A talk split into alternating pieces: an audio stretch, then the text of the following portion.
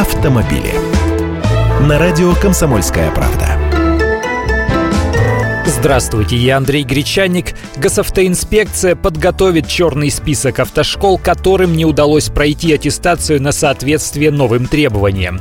А еще на официальном сайте ГИБДД можно будет узнать заявки каких учебных заведений сейчас находятся на рассмотрении.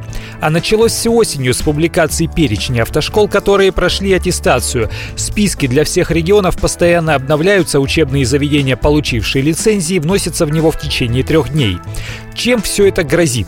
ГИБДД в ближайшее время планирует развернуть масштабную проверку автошкол. Как они это будут делать, пока непонятно, потому что инспекторов у них после сокращений осталось мало, им бы для начала с аттестацией справиться, а уже потом проверками заниматься.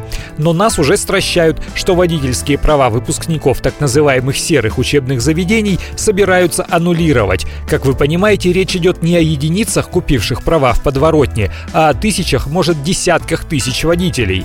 Что касается реформы автошкол, то она по-прежнему не закончена. Сейчас лишь примерно половина российских автошкол согласилась пройти проверку, обратившись в ГИБДД. Но даже пятая часть всех учебных заведений до сих пор не получила права учить и допускать к сдаче экзаменов ГИБДД своих выпускников. В то же время серые автошколы продолжают выдавать свидетельства об окончании курсов задним числом и направлять выпускников на экзамены в госавтоинспекцию. Вот эти водители больше всех рискуют вновь оказаться пешеходами.